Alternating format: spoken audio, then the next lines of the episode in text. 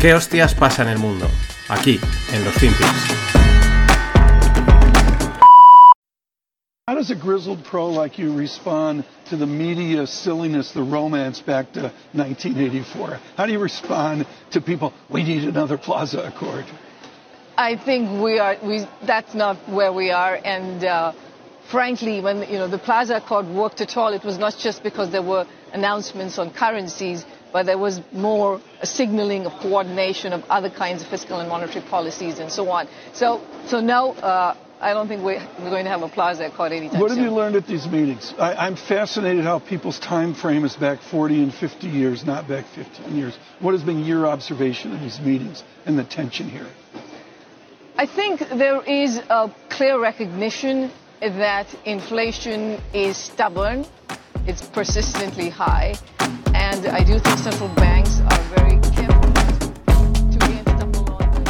Hola, no financieros. Vamos con otra semana más aquí en los FinPix y en, y en estas movidas que pasan en el mundo. Esta que escuchabais es Gita Gopinath, que está entrevistada en Bloomberg por un tío de gafas muy, muy cultureta.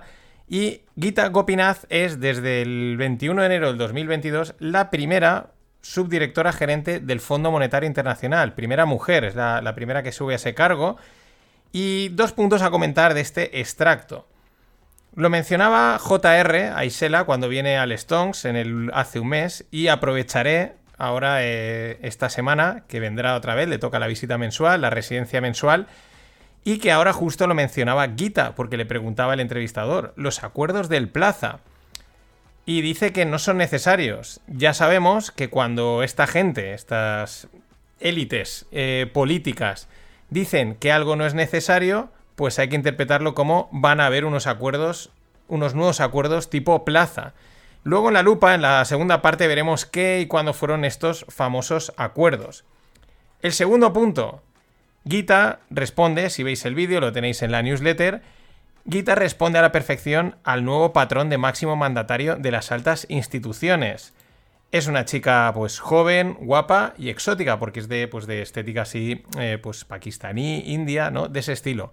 Es mejor, mejor dicho, no caucásica. Si os fijáis en estas grandes instituciones, eh, para mostrar diversidad y estas cosas, pues no ponen, ya no, ya no aparecen caucásicos, es decir, blancos.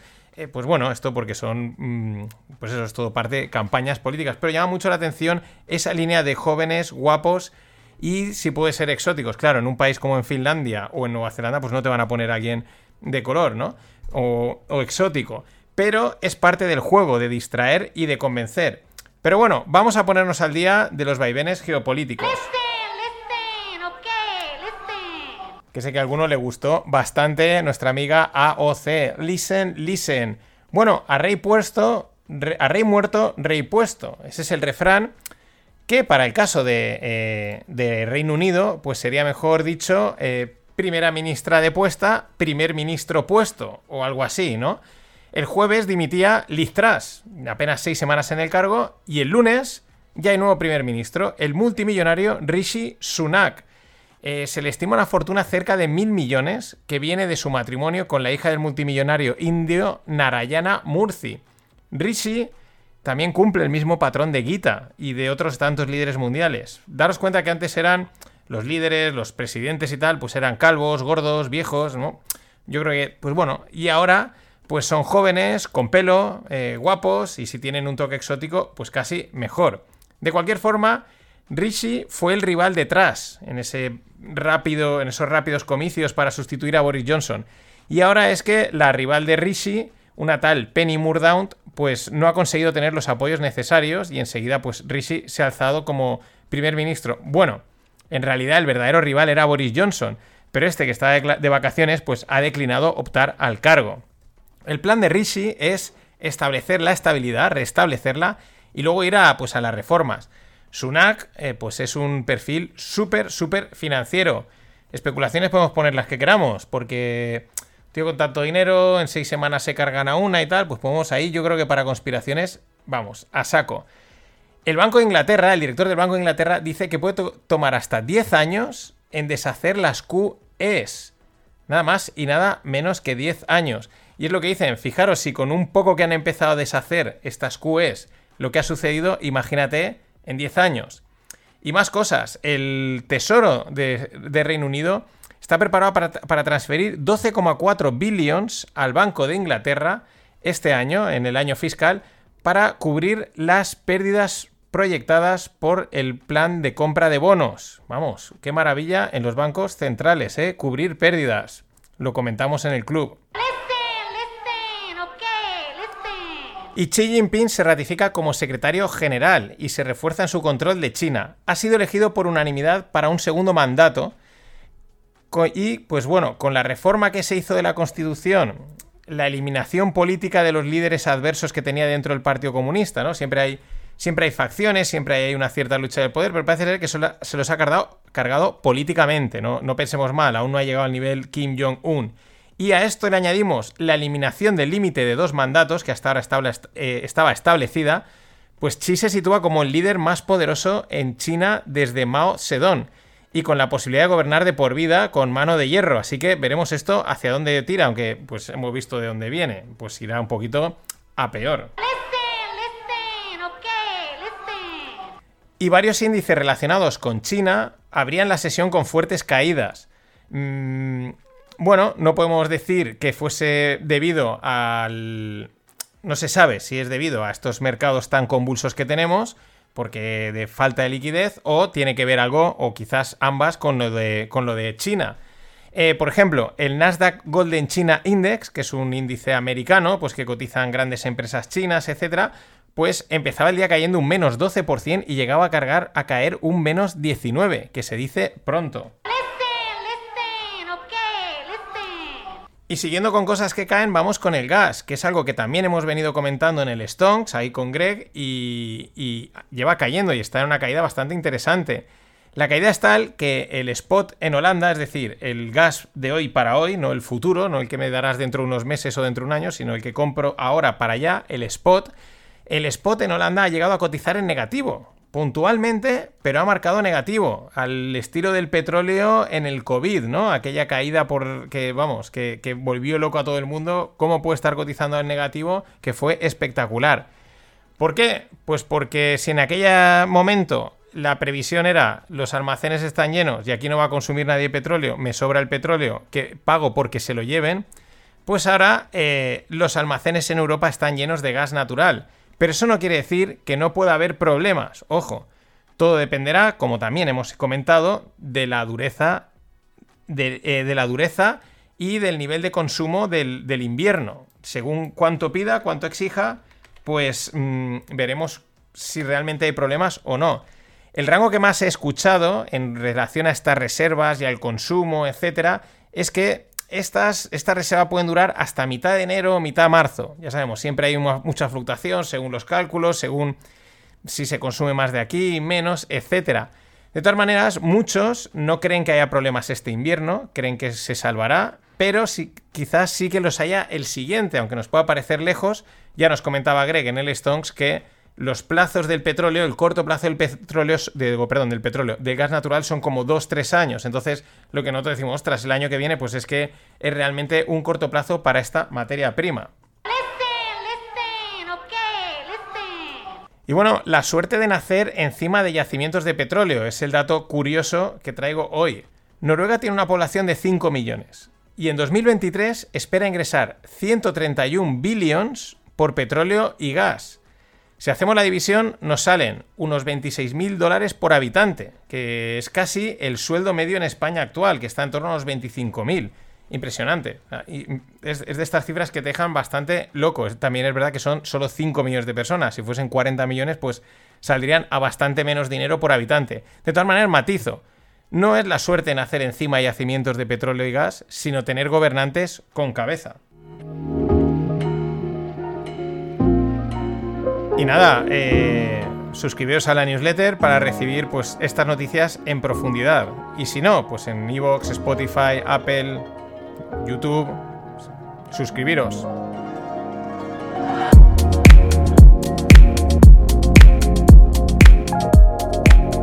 The dollar's value is at the highest level it's been in 20 years.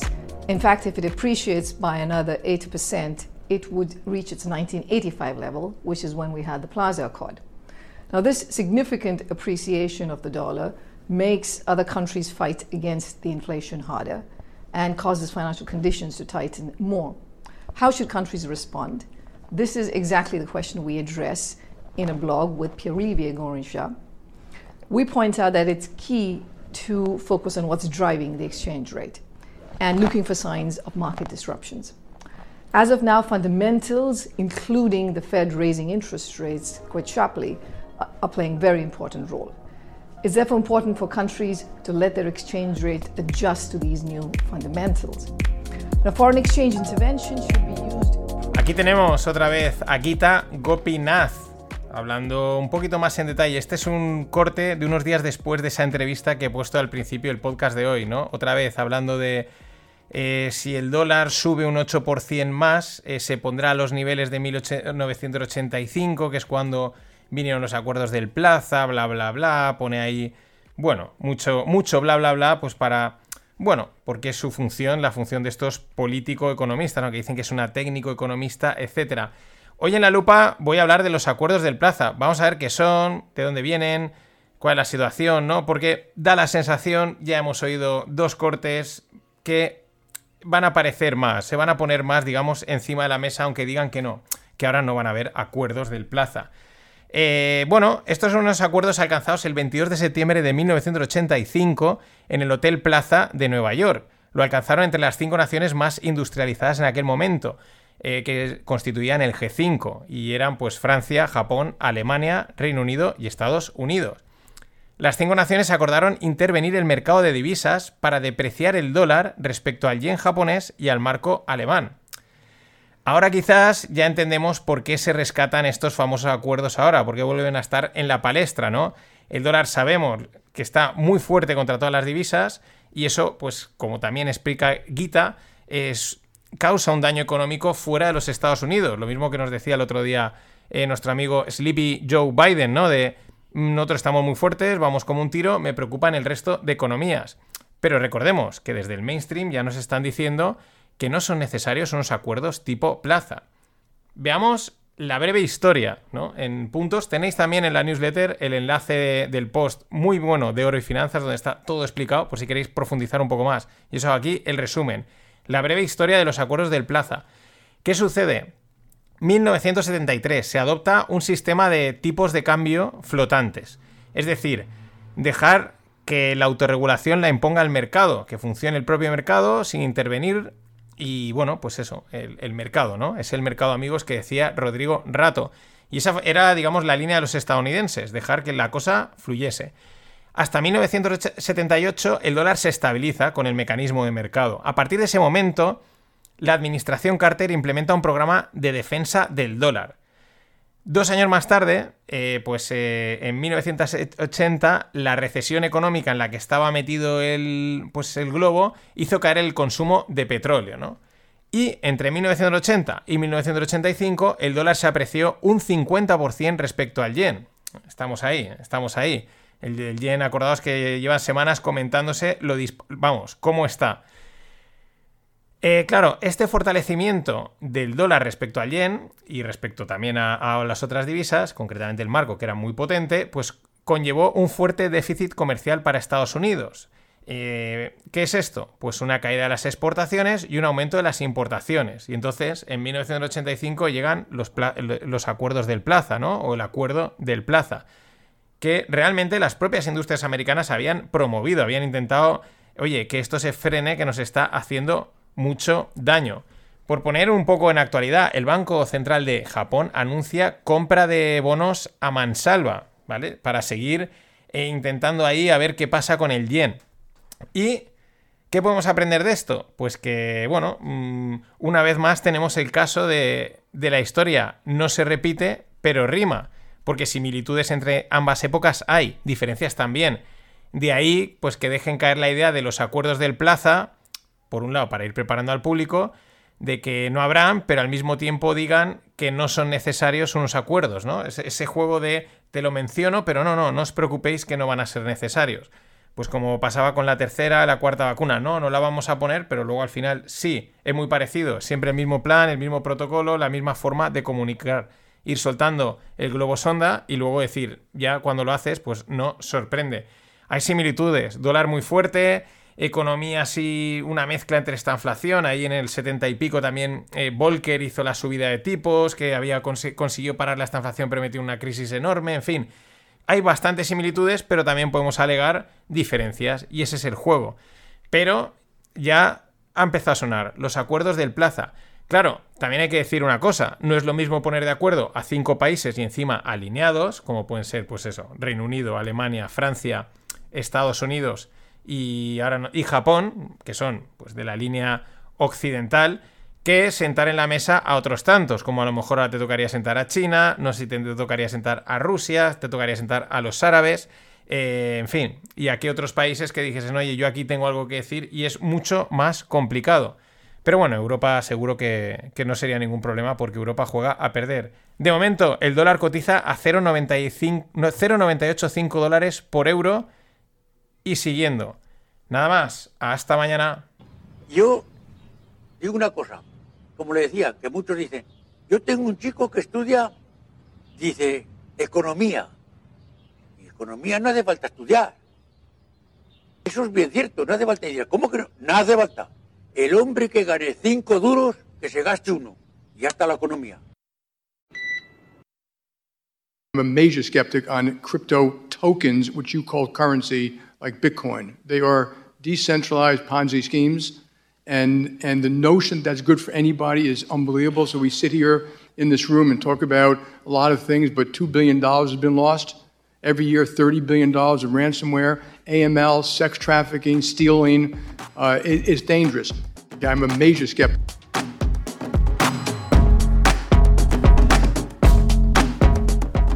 Hola no financieros, vamos con otro FinPix y este que veis deberíais también de conocer la voz, igual que la de Sleepy Biden o la de AOC o la de Pelosi o la de tantos otros. Este es Jamie Dimon, CEO de JP Morgan. Os recomiendo, hay, una, hay un vídeo de Finaus en YouTube muy guay sobre su historia, la verdad es que mola, mola, mola y en, in Diamond We Trust. Eh, es el lema de una camiseta que tengo que hacer. Tengo que hacer esa, esa camiseta. In Diamond We Trust. Bueno, aquí Diamond está en una comparecencia eh, de hace a lo mejor ya unos cuantos días en el Congreso que le preguntaban por bastantes cosas y asegura que Bitcoin y eso que llamáis, dice, eh, tokens o cripto tokens, es decir, todo lo que es el mundo cripto, Bitcoin, etcétera, son un esquema Ponzi descentralizado y de que la idea y que la idea de que son buenas para todo el mundo es como increíble, ¿no? Es como, pero que os estáis fumando. Bueno, In Diamond We Trust, ese es el juego de los grandes banqueros. Yo no tengo nada contra ellos porque sabemos de cuál es. Entonces un día te dicen que está muy bien, te colocan el Bitcoin, lo venden a todos sus clientes, luego a los dos días dicen que esto está descentralizado y ellos van haciendo su trabajo, van sacando pasta. El problema es el que no se quiere enterar cuál es el juego. Por eso, In Diamond We Trust. Decentralized Ponzi schemes. De eso va el FinPix de hoy, una apuesta al día de lo que se cuece en el mundo cripto. Empecemos con las cotizaciones. ¿Qué es lo que ha pasado? Pues prácticamente nada. Bitcoin lleva en un rango estrechísimo de, cotización desde hace semanas. Eh, alrededor de los 19.000 dólares desde mitad de septiembre. O sea, lleva ahí semanas eh, estancadito, pega un saltito, tal, pero en los torno a los 19.000. mm, eh, puedes entrar dos días y lo ves en el mismo sitio. Y si ampliamos a junio, si nos vamos hasta principio de verano, pues ha, ha tenido unos bandazos a 24, 18 mil, pero muy, muy eh, controlado. ¿Qué sucede? Pues que todos los pampeadores, todos los que ahí eh, pampeaban, ¿no? Le daban ahí para que el valor calentarlo, pues están callados y muchos cripto traders desesperados, claro, eh, vienen de, de que esto suba, baje, uff, tal. En fin, señores, esto es lo que significa que no haya volatilidad. O sea, ¿quieres volatilidad? Pues te puedes pegar, sube, todo lo que sube lo puede caer proporcionalmente. La volatilidad es así. Eh, ¿Quieres algo estable, fiable y tal? Pues es aburrido como una, pues no sé, aburrido, punto. En cualquier caso, pues esto sigue más controlado que controlado y cumpliendo el acople a los mercados de acciones. Totalmente, vamos, correlacionado, te digan lo que digan. ¿Qué está haciendo el SP? Pues también dando sus bandazos, el SP500, pero ahí, en su ranguito, en su terracita de arroz que decimos. Y Ethereum, pues idéntico. Eh, las últimas semanas desde septiembre merodeando alrededor de los 1.200, 1.300 dólares y desde junio en un rango entre 1.000 y 2.000 dólares. Ni el Merge, ni el Proof of Stake, ni el Ultrasound Money, ni historias, que aquí el que manda es el mercado. Pero bueno, claro, te cuentan una historia, el precio parece que lo apoya y todos, wow, tal, no sé qué. Pero al final, es, es el mercado, amigos. decentralized Ponzi schemes, Vamos con un, también un variado de noticias. Paul Tudor Jones, el super especulador, uno de los, de los, bueno, de los conocidos. Hay muchos muy grandes, pero este es muy habitual. Pues después de haberle sacado tajada a Bitcoin, después de haberlo pampeado un poco, porque sale a decir que si protegía contra la inflación, tal, en fin. Mm, Comedidamente, tampoco se mojó demasiado, pero bueno, un poquito así, sutilmente, ¿no? Daba ahí un toque alcista. Pues ahora viene y dice que él sigue creyendo que Bitcoin tiene algo de valor, pero que claro, que el cash, acordémonos de, Rey Dalio, cash trash, pues el cash, el dinero líquido, es el sitio para estar largo ahora. Para tenerlo, tener el cash. No dice, oh, yo tendría lo que te diría un crypto believer. No, no, eh, no tengas cash, tenlo en Bitcoin. No, no, este te dice, tenlo en cash. Eh, mientras la Fed pues siga con su plan de bajar la inflación al 2%, de retirar liquidez. También podríamos decir, igual no está, no la está jugando ahora y él a lo mejor se está colocando el Bitcoin y te dice que te vayas al cash y tal.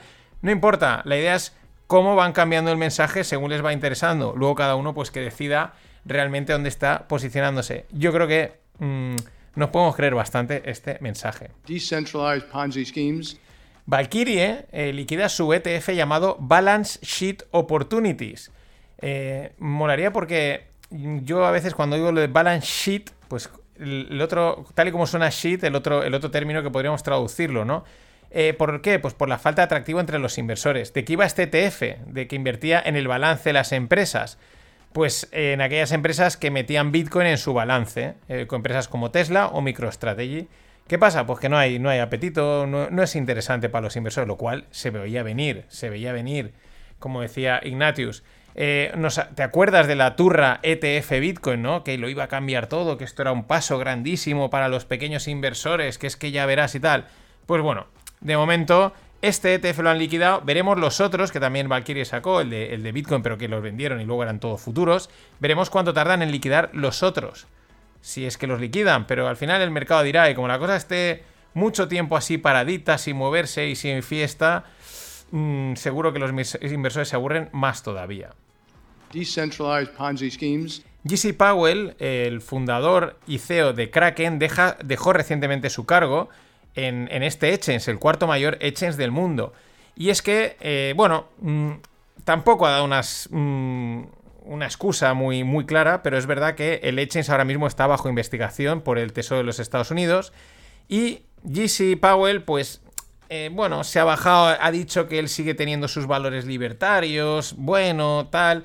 Vamos, que no han revolucionado nada y que se los está comiendo el sistema. Por lo menos es fiel y dice, oye, pues yo en vez de tragar, me largo. Pero claro, esto lo que quiere decir es que se los está comiendo el sistema. Están entrando en el sistema si es que alguna vez se fueron. Un alto funcionario de regulación bancaria en Estados Unidos asegura que el sector cripto está lleno de conflictos y riesgos, por lo que el camino que tiene por delante en temas de ganarse a los reguladores es muy largo. Bueno, pues quizás el primer paso igual ya lo están dando, que es quitando a los fundadores libertarios y poniendo a gente en connivencia con el sistema. Otra cosa que no se podía saber. decentralized Ponzi schemes, Pero pese a todo, hay quien sigue R que R, ¿no? Eh, como, pues bueno, ahora, ver- ahora adivinaréis. Yasin El Mandra es una gestora de ARK, qué casualidad, de nuestra amiga Cathy Wood, y sigue afirmando que Bitcoin pasará del millón de dólares para el 2030. Si te han dado una narrativa y te gusta, no te bajes de ella ni a la de tres. La verdad es que la idea está de hacer predicciones tan precisas, o sea, pasar del millón de dólares para 2030, o sea, predicciones precisas a tan largo plazo, en un entorno tan incierto, como concepto en el mundo de las inversiones. Me, encanta, ¿no? Concepto de ventas y de marketing, claro está. En fin, este es el festín que se ha dado Wall Street con cripto. eh, pues no se lo podían expedir, no se lo podía esperar nadie, o algunos sí. Pero bueno, estoy convencido que aún queda comida en el, ses- en el festín para rato. decentralized Ponzi schemes, Y que conste que el pod de hoy, además de ponernos al día, nos sirve, nos sirve sobre todo para ver lo rápido que cambian las, las narrativas, lo, rápido que cambian las cosas, ¿no? Y cómo hemos pasado en apenas meses del to the moon, de wow, ¿no? Del flipe, al silencio absoluto. Se- se- vamos, hasta los más influencers están súper callados. De- del fiat, mejor dicho, del dólar está acabado, de decir que eso está acabado, a que incluso, como, hemos, como vimos ayer, tengan que devaluar el dólar por, por la fortaleza que tiene, ¿no? Y otro claro ejemplo, es un claro ejemplo todo esto de, de la psicología de masas y la manipulación de medios que hay detrás. Es que es, es espectacular, el mundo cripto todo esto se ve exagerado. Los mayores sesgos de la inversión están como potenciados por mil. El último ejemplo, el metaverso, ¿no? Mm, bueno, un metaverso valorado en 1.200 millones, de dólares, como es eh, de Centraland, pues los creadores están entrando en, pánico. ¿Por qué? Porque apenas tienen 30 u- usuarios activos de algo que iba a ser el, el, el acabose, ¿no? Y probablemente lo sea, pero a lo mejor allá en el 2030, 2050, no lo sabemos, o igual se lo come Facebook, ¿no? Pero mucho cuidado con el mainstream en los medios, sobre todo en las redes sociales.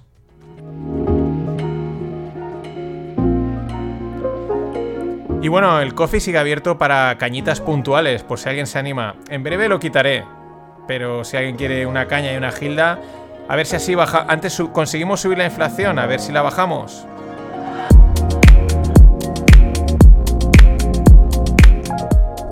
Le mando un saludo a Miguel Ángel, que seguía siendo coffee, lo que pasa es que ahora he quitado los suscritos eh, que aportan mensualmente, así que, pero puntualmente, venga, alguna caña aún voy a aceptar hasta que lo, lo cierre, porque va a ir todo a través del club y de otras historias. Pero eso ya vendrá.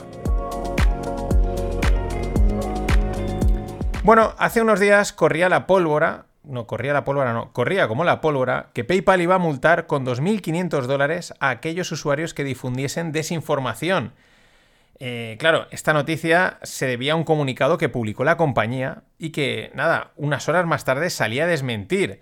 Em, ojo, salen a desmentir su propio comunicado. Uh, el revuelo, o sea, no, no puedes desmentir un comunicado que es tuyo. Eso quiere decir que te has equivocado, que has dicho algo que no debías de haber dicho. En una compañía tan grande que eso tiene que estar revisado cuando es una, una sentencia, algo tan, tan importante. De hecho, al día siguiente de esta noticia, pues las acciones de PayPal caían muchísimo. Pero bueno, esto es lo de siempre. Los globos sonda que no falten, porque lo que he dicho, una empresa como PayPal no puede equivocarse en un comunicado así. No es un punto, no es una coma, es una frase eh, muy clara. Sin embargo, pues JPM no desmiente que no se le permite al rapero Kane West utilizar los servicios del banco. Es decir, Kane es republicano, apoya a Trump y otras causas que no están bien vistas por el mainstream. Pues como estás en ese, en ese rollo que no nos mola al mainstream, al, al... En fin, pues no te dejamos operar con nuestro banco. ¿Esto qué es? Esto es pues crédito social, control financiero. Es el otro festín que viene, el de instituciones públicas y privadas en, temas monetarios y financieros. En China, pues son punteros en esto. ¿Por qué? Pues porque no tienen que dar explicaciones. Y ahora con Xi Jinping eh, renovado en el cargo casi de por vida, pues imagínate. En Occidente, pues tenemos que recurrir a estos globos sonda como el de PayPal. Uy, se nos ha escapado esto aquí, pero vale, para que lo vayáis viendo por dónde pueden ir los tiros. O a meter solo la puntita, como se dice, con JPM y Kane West, ¿no? Es, bueno, es que Kane West es rico, es rico, pues que se vaya a otro banco, ¿no? Pero ya te van dando la pistita. Eh, lo mejor es que para este tipo de cosas, eh, las pruebas hechas en China, ¿no? Para liquidaciones transfronterizas de pago, han sido desarrolladas por el Banco Internacional de Pagos, eh, el BIS. Eh, sí, el que dirige un tío muy, muy gordo. Este banco, el BIS, es el que apunta a ser el banco de todos los bancos, el máximo control global. Y todo esto, ¿no? O sea, el- estas liquidaciones transfronterizas de pagos, ¿qué tiene que ver con Kane West y crédito social? Que está todo hecho con las CBDCs, las Central Bank Digital Currencies, que ellas siguen haciendo su recorrido vía pruebas como esta, que en la que han estado involucrados pues países como Tailandia, Hong Kong, Emiratos Árabes, ya, han hecho ahí sus pruebecitas, amparadas en el Banco Internacional de Pagos. La verdad es que el entorno de Ucrania, de la inflación y demás temas así candentes, es perfecto para que no nos enteremos de esto. Daos cuenta como hace a lo mejor año y pico, pues cada dos por tres yo veía que se estaba hablando de CBCs por aquí, se mencionaba así, no, tal, vamos a sacarla, ahora de repente se han callado, eso es lo malo. Es que eh, ahora están empezando quizás a ponerlas en práctica. La paradoja es grande. Porque si uso el meme de lo que pides por AliExpress y lo que te llega, tendríamos que pedimos una alternativa al sistema fiat con un dinero fuerte que te empodera y te da la libertad y te libera, te, te quita intermediarios y te hace completamente dueño de tus finanzas y tus datos, ¿no? Esta es la narrativa principal del mundo Bitcoin, cripto, etcétera, ¿no? Buah, es que con esto ya puedes vivir solo con esa. Tú tienes esa moneda y ya no necesitas nada más, ¿no? Libre, privacidad, etcétera. Que es verdad, si saltas toda la gincana que hay que hacer para conseguir esa privacidad, la tienes. Eso es lo que pedimos por AliExpress.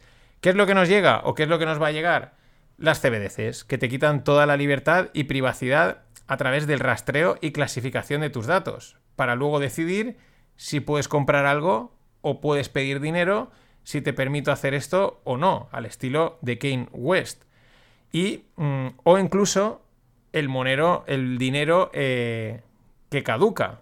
Te doy dinero y tienes un mes para gastarlo. Y si en un mes no lo has gastado, pues ese dinero desaparece. Y problema de que hay exceso de masa monetaria, solucionado. Muy controlado. Te doy X. Punto. Esto, pues gracias a todos estos sistemas, probablemente y desgraciadamente lo veamos algún día. Pero lo dicho, que esto sigue en marcha, que hace tiempo que no lo menciono, pero ahí está. Ese es el festín.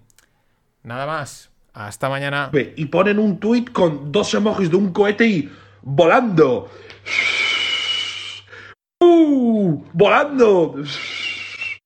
Daniel, ¿volando a dónde? ¿Volando a dónde, Daniel? Tienes 18 años, has invertido en Bitcoin los 35 euros del cumpleaños y los 40 de la comunión. ¿Volando a dónde, Daniel? Vete a estudiar, ¿verdad? Vete a estudiar que, que me estás tocando ya la po...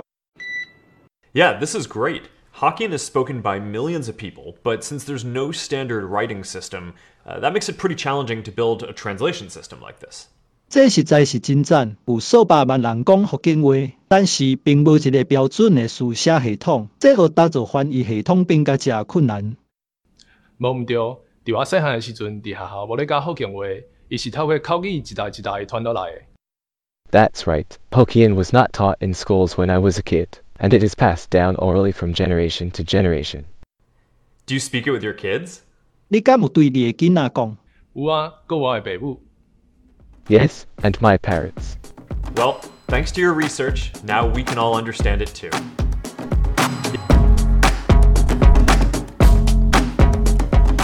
Hola, no financieros. Vamos con otro FinPix, un poquito más Redux, semana ajetreada, pero vamos a hablar de la inteligencia artificial. Este que veáis, también ya la voz es muy reconocible, es Mark Zuckerberg. Hablando con un taiwanés, pero intercalando una traducción a través de una inteligencia artificial que ha desarrollado Meta, es decir, Facebook. Hooking eh, o Hawking es el. Es un idioma, es lo que se le conoce como taiwanés, ¿no? Pero como bien explica Mark, es un idioma que no tiene un sistema de escritura estándar, ¿no? No está estandarizado, es un idioma pues muy, muy hablado, ¿no? Muy, muy de, de palabra. Se escribe, pero no hay un sistema eh, estandarizado. Por lo, que, por lo tanto, es difícil construir un sistema de traducción, ¿no? Una, una referencia, pero sin embargo, la inteligencia artificial que ha desarrollado Meta consigue lo que habéis oído, ¿no? Habla Mark, automáticamente eh, el, sistema lo traduce y luego habla eh, un taiwanés, que es, que es la otra persona que habla, y explica también, sí, sí, esto es un lenguaje que hablan tropecientos millones de personas, sobre todo en Taiwán y en toda la zona, y mmm, se, ha se transmite padres a hijos muy oralmente, se escribe, pero no hay un, un sistema, ¿no? Y este es un ejemplo del potencial que tienen estas tecnologías. Eh, al final, pues vas a poder hablar en cualquier idioma, como aquí ha hecho eh, nada más y nada menos que Mark Zuckerberg, hablando en taiwanés, o también conocido como Hawking. Epa, que me voy, que me voy, que me voy. Estaba liándome con los faders. Vamos a ver si reconocéis ahora este corte que os voy a poner. Hello, freak bitches. Welcome to another episode of the Bro Jogan Experience. And on this episode, I welcome my friend who's difficult to describe. I'm fascinated by him, and I hope you'll be too. It's great to be on the show. Your audience is just so different from your normal Apple users, and that's a good thing. It's cool. Well, you know, I was an Apple user way before I did this show. I've been a fan of yours and Macintosh since the 1980s. Hmm. Bien, aquí tenemos dos voces. Una igual la reconoces, es el primero que habla, es Joe Rogan, ya pues una voz muy reconocida, el mega podcaster, ¿no? Porque tiene millones de descargas. Y la otra, pues ahí está la palabra, ¿no? Dice Apple, es Steve Jobs. es generado todo por inteligencia artificial. No es Joe Rogan, no es Steve Jobs. Lo ha generado todo, pues, una, un sitio llamado podcast.ai. Y bueno, pues como funcionan las inteligencias artificiales, le meten ahí voces y voces y voces de esta gente y luego son capaces de generar el texto y la voz. Es verdad que se nota entrecortado, se notan esas frases, ¿no? Como que son frases sueltas enlazadas, pero se nota que ahí hay algo, pero la voz es perfecta y la voz de Joe Rogan está clavadísima. Es que esta tiene el tono ese eh, que él consigue con el micrófono, ¿no? Ese tono así tan, eh, tan amortiguado, tan, tan cercano, ¿no? Tan cálido que se suele decir en esto del audio.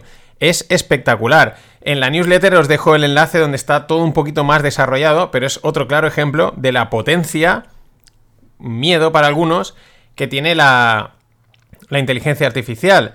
Pero vamos del, del audio a la imagen.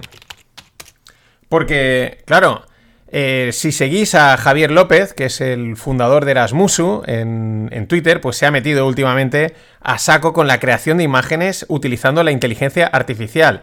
Y los resultados son espectaculares. Lo mismo, le mete imágenes, por lo que he leído, ¿no? Eh, más o menos, lo voy siguiendo, no me, no me metió a hacer pruebas. Él le mete muchas imágenes, entrena la inteligencia artificial y luego le dice, pues ahora créame este escenario, ahora créame en no sé qué. De hecho, os dejo en la newsletter también su propia foto de perfil creada a través de la inteligencia artificial. Y es perfecta. O sea, es perfecta, es. Se nota que es de dibujo, es estilo. Pues como pintura, dibujado, no es estilo foto. Pero es él, está clavadísimo. Ya os digo, los resultados, entrar en su perfil, estar un rato mirando y vais a flipar. A veces sale una cosa un poco más rara, un poco más ida, pero en general, mmm, vamos, cuadros o mmm, grafías muy bestias. Claro, espectacular es lo que digo, para los que no somos ni artistas, ni diseñadores, ni nada por el estilo. Para los que se dedican a la imagen, pues entiendo que les pueda asustar. También a mí me puede asustar el tema del audio, ¿no? Porque pueden coger y enseguida, eh, pues igual una inteligencia artificial es capaz de crear los finpics y, y sin que esté yo. O igual no, igual eso me ahorra tiempo y sigo haciendo lo mismo. De cualquier manera, esto sigue apuntando a que tiene un potencial, pero que no... A la gente que crea contenido, imagen, en fin, la parte creativa no queda otra que crear estilos muy propios y tan auténticos y únicos que a una inteligencia artificial le pueda costar muchísimo replicarlo. O sea, decir, no, es que se nota, es que no es. Si tienes un estilo eh, en audio, en escritura, o en imagen, o en cualquier eh, de, estas, de estas, digamos, artes o estilos más estándar, pues las cosas como son. Yo creo que estás bastante, o estamos bastante jodidos. Pues yo no sé, no sé. Y, pero el problema son las personas. También os dejo en la newsletter un hilo muy interesante que explica que, bueno, o explica, o mejor incide en que somos el problema y la solución, porque al final las personas siguen siendo importantes y esto es bueno también recordarlo cuando pues salen este tipo de tecnologías que apuntan a que nos van a sustituir completamente y no vamos a valer ni un pimiento.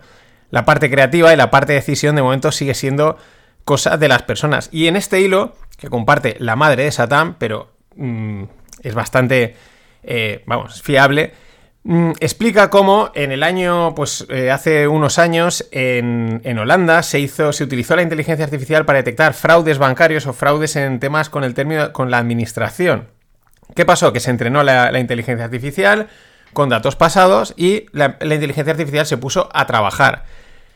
¿Qué sucedió? Pues que todo Cristo era eh, defraudador prácticamente. No todo Cristo, pero había muchísima gente que de repente aparecía defraudadora, ¿no? Que, que, que, que bueno, que había que, quitarle la subvención, que no se lo merece, que no les tocaba, etcétera, ¿no?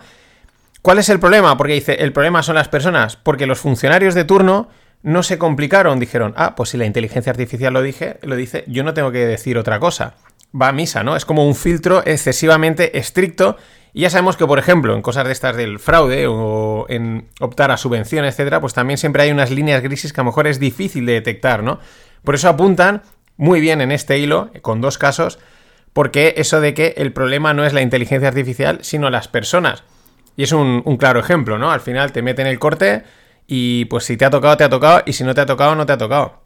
Pero también tiene que haber alguien que decida si esos datos, si esos casos, esas líneas grises. Así que pues bueno, el que quiera que se preocupe, el que quiera que se asuste y el que no, pues que se alegre de todas estas tecnologías que la verdad molan bastante. Ya os digo que las de generación de inteligencia artificial de imágenes, yo no he entrado a probarlas por no gastar tiempo, pero no está, o sea, están al alcance de cualquier persona. No parece que sean algo excesivamente complicado, que haya que hacer tropecientas mil cosas. De hecho, hay bastante gente que se ha puesto a probar con el Dale, que se llama una de ellas, y algún otro. Y supongo que con la de los podcasts será muy parecido. Y bueno, ayer estuve en una cata con los amigos de Scorchify y en breve pues anunciaremos más cositas, seguiremos haciendo cosas juntos que molan mucho. Pascual, Luis y María son, son la caña y los vinos, pues aquellos que estáis ahí dentro ya lo sabéis. Descubrimientos.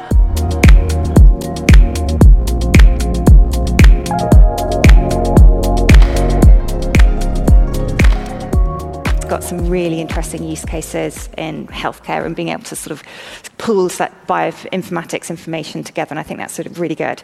But I, fundamentally, I don't think people should be investing in businesses because they use AI. They should be investing businesses because they solve problems. Así es, vamos con, siguiendo con la IA, vamos a cerrar el podcast con esta reflexión súper interesante de Poppy Gustafsson, que es la que, la, la que, la, la que estáis oyendo, ¿no? Y dice que hace una reflexión sobre la inversión en inteligencia artificial que a mí me parece extensible a cualquier ámbito o tecnología. Pongamos en contexto, Poppy es CEO de Darktrace, que es una empresa de inteligencia artificial. Si entráis en la web, ellos dicen que ellos tienen realmente inteligencia artificial, lo que dicen todos, que consiguen bastantes cosas, etc. ¿Qué dice aquí Poppy? La gente no debe de invertir en empresas por la inteligencia artificial, sino porque resuelven problemas. Y este es el, el meollo, ¿no? Yo añado no solo resuelven problemas, sino resuelven problemas de verdad y que afecten a mucha gente, que realmente se perciban. Y esto lo digo porque de vez en cuando hay que darles un palo, ¿no? Pero el mundo cripto, eh, em, Bitcoin, etcétera, y otras tendencias similares, muy parecidas, que, que vienen diciendo que ellos resuelven tal problema, tal otro, pero cuando te paras a pensar, pues no resuelven ningún problema en sí, o por lo menos ni siquiera un problema que la gente perciba como tal, más bien suelen ser problemas inventados, ¿no? O problemas, digo yo, wannabe, ¿no? De intenta generar como la necesidad de una privacidad para hacer unas transacciones, esta necesidad, pero que a nivel de calle la gente dice, pues no, no, no, no, no, no me has generado la necesidad, no es ningún problema, porque realmente me da igual la privacidad en este ámbito, en este otro, o ese tipo, digo, la privacidad o algún otro tipo de las, de las características, ¿no? Y esto es un, un error que muchas veces también se comete en el mundo de la inversión, ¿no? Centrarnos mucho en el en la tecnología, en la característica, en el tal, pero al final tiene que traducirse en que resuelve un problema. La gente está dispuesta a pagar por ello porque le resuelve un problema porque están obligados a utilizar ese servicio por la razón que sea. No porque tiene tal tecnología, no porque lleva inteligencia artificial, porque lleva cripto o porque hace la O con un canuto. No, no. Porque esa tecnología está aplicada a algo y por lo tanto resuelve un problema, la gente está dispuesta a pagar y al final cuando la gente está dispuesta a pagar y si la empresa está bien gestionada, se generan flujos de caja, se genera money, se genera rendimiento para la inversión. Muy interesante. Sobre todo que venga de una de la de CEO y supongo que fundadora de Dark3, de una empresa de inteligencia artificial. Podría decir, oye, sí, sí, eh, pues vender cualquier humo y decir lo contrario. Pero no, no, hay que invertir en empresas que resuelvan problemas. ¿Que luego tienen tecnologías que les ayuden a ser más eficientes, a resolver mejor el problema? Perfecto. Pero lo importante es eso, resolver problemas y generar flujo de caja. Nada más. Mañana espero mmm, poder hacerlo completo. Pasadlo bien. Always look on the bright side of life. Always look on the light side of life. There's no question that economic conditions, in my opinion, economic conditions are going to tighten meaningfully from here. I think in the United States, particularly in the last week or two, there's been a clear message from the Fed that they're going to get to the current path target of four and a half, four and three quarters, and then pause because there's a lag effect to all of this. But if they don't see real changes, labor is still very, very tight. Um, they're obviously just playing with the demand side by tightening, but if they don't see real changes, uh, and behavior, my guess is they'll go further. And I think generally, when you find yourself in an economic scenario like this where inflation is embedded, it's very hard to get out of it without a real economic slowdown. So I too am in the camp that we, we likely, likely have a recession in the US. Going to have, I think, most likely a recession. We might be in a recession in Europe. Uh, and so until you get to that point that you see a change, whether it's in labor, the demand side, um.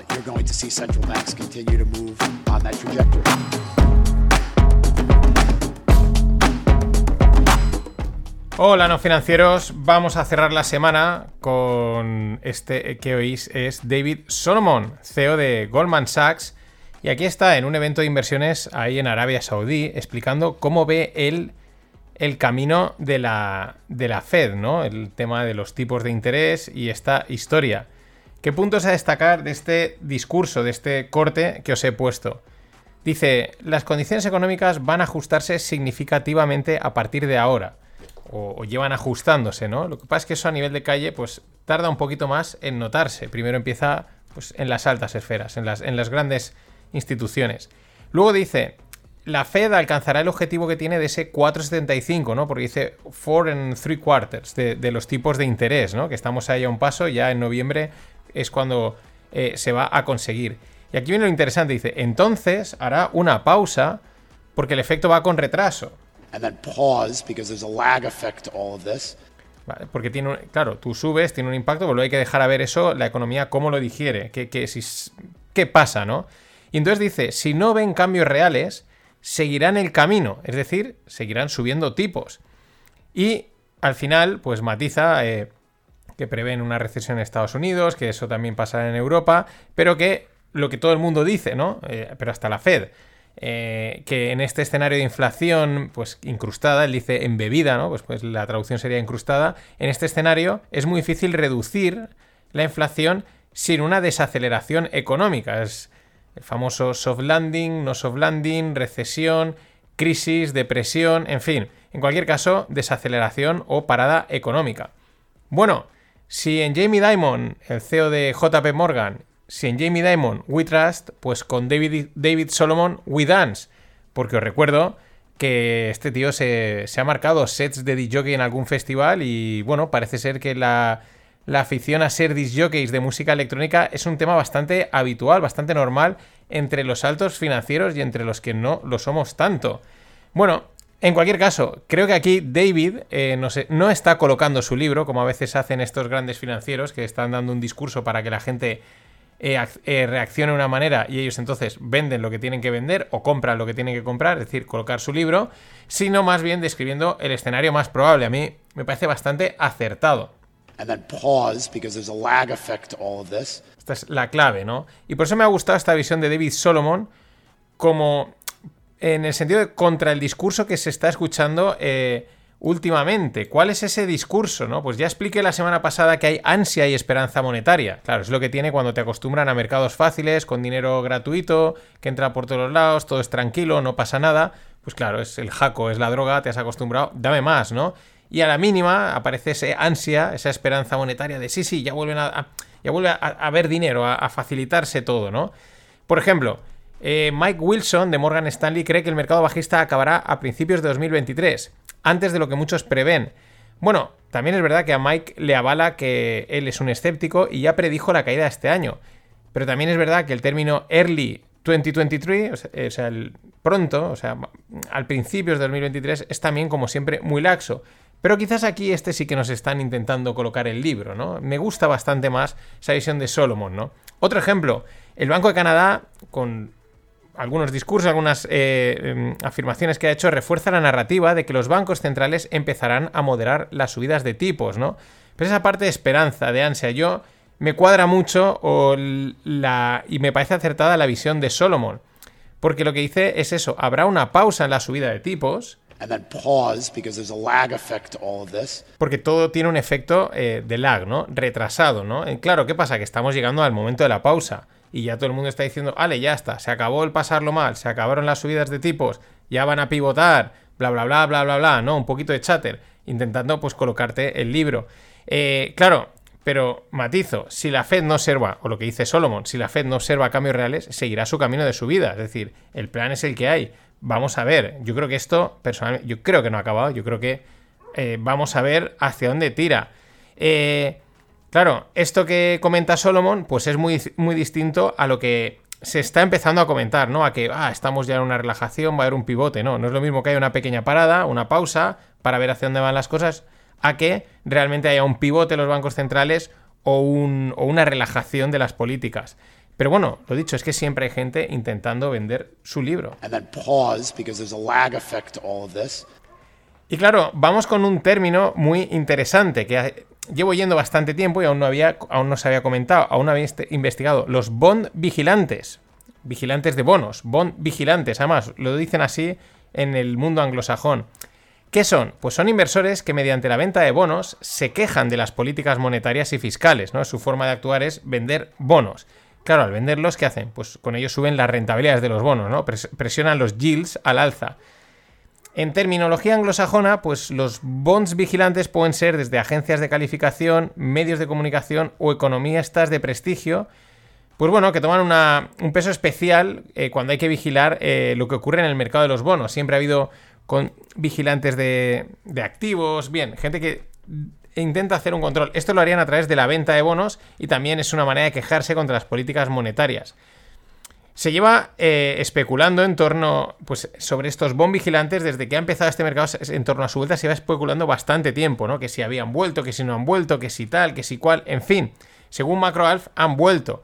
Y según un artículo que he recuperado del año 2010 en 5 días, escrito por Víctor Álvar González, dice lo siguiente. La llegada al papel protagonista de los Bond vigilantes representa algo más gris. Nos recuerda que estamos y vamos a estar durante un periodo largo en un mundo donde el dinero es un bien muy escaso, porque todo el mundo está endeudado hasta las cejas. Interesante, ¿no? Lo que significa la llegada de los Bond vigilantes, o sea, mucha deuda, eh, el dinero es un bien escaso, pero estamos hablando del año 2010. Fijaros luego también lo que pasó. 2010, 2011, 2012, 2013 aparece Draghi a decir aquí barra libre para todos. Por eso siempre es esto tan difícil de acertar cuando detrás hay una decisión política y la pueden tomar en un sentido u otro, según se hayan levantado de la cama directamente. Pero es que lo explica también Alf de la newsletter, de la famosa newsletter Macro Compass, que habla de temas de macroeconomía, en un interesante hilo en Twitter, ¿no? Y dice, cojo un extracto del hilo en el que dice, cuando sale un artículo del Wall Street Journal y pintan a Powell como más indulgente, como más blando en el tema este de los tipos, dice, básicamente lo que le están diciendo al mercado de bonos es que la Fed decepcionará con lo que cotiza en el frente, ¿no? Con, con los tipos de corto plazo. Y que la Fed, pues no va, no presionará demasiado para recuperar la credibilidad, ¿no? Como que la Fed a nivel de credibilidad va a fallar. Y esto es una llamada de atención para los bond vigilantes. Bueno, aquí ya entramos en el juego de los tipos de corto y los tipos de largo plazo, cómo influenciarlos, toda la maquinaria que hay detrás moviéndose. Pero eso es un tema que estoy tratando en los podcasts del club no financieros. Así que cuando lo vuelva a abrir, os, pues tendréis acceso y los que estéis dentro a disfrutarlo. Estar atentos.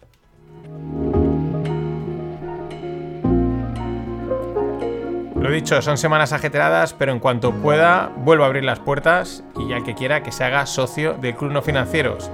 Este fin de no creo que pueda publicar podcast, pero van saliendo cositas.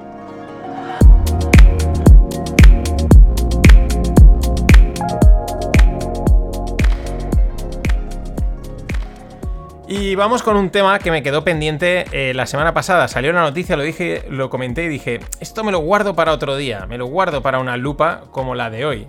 Siempre hay que estar ojo a visor, porque claro, entre tanto jaleo de inflación arriba, inflación abajo, Ucrania, tipos de interés y demás ruido que hay, que es importante, ¿eh? no lo dejemos pasar, pues se cuelan noticias, de repente aparece una noticia por ahí que te llama la atención, ¿no? Y estas dos que comento ahora, la verdad es que me aparecieron con apenas horas de diferencia. Mm, diferentes medios, como ahora veremos, pero nada, de repente digo, uy, esto está conectado, hay que comentarlo.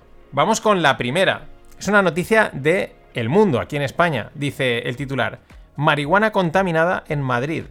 El 62% no es apta para el consumo. Claro, la primera pregunta es, ¿desde cuándo hay un nivel para determinar si la marihuana, que es una sustancia ilegal, es apta para el consumo? ¿Desde cuándo? En realidad, no existe tal nivel y el propio artículo especifica que se trata de un estudio que han realizado. Vale, bien, perfecto.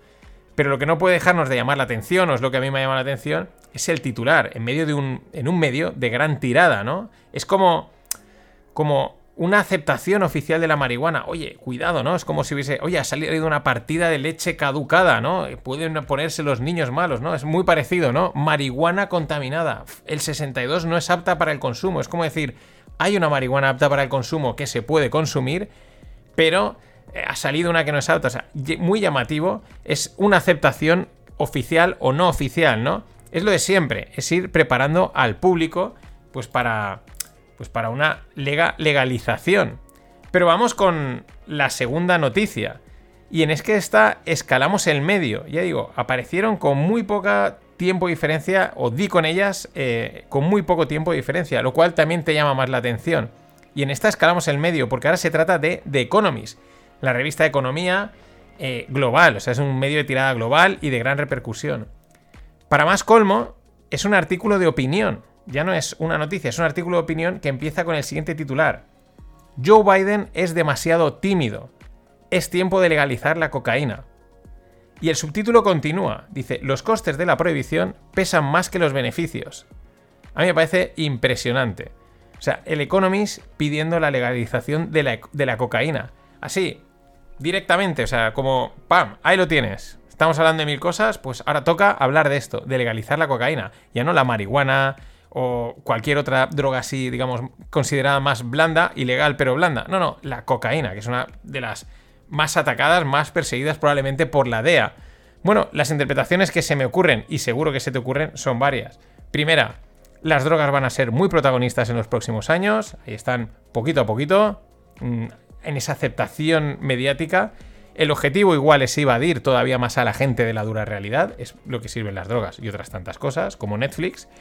Pero la más importante, que es la, que más canta y la que sabemos que realmente está detrás. Papá Estado necesita hacer dinero de cualquier manera. Necesita pasta. Están agobiados. Y si hay que legalizar la droga, se hace y sin problemas. Eso sí, antes, pues hay que preparar la opinión pública, ¿no? Hay que ir soltando estas perlitas, este, generar el debate y todas estas cosas que hacen. De todas maneras, este, al final, hablando de inversión, es un long, es un largo que no debemos de perder de vista aparezca por donde aparezca, sean las farmacéuticas o sean nuevas empresas, las drogas en cualquier versión. Ya sabéis que lo llevo diciendo mucho tiempo. Long Psychedelics. Nada más. Buen fin de. Ladies and gentlemen, the weekend.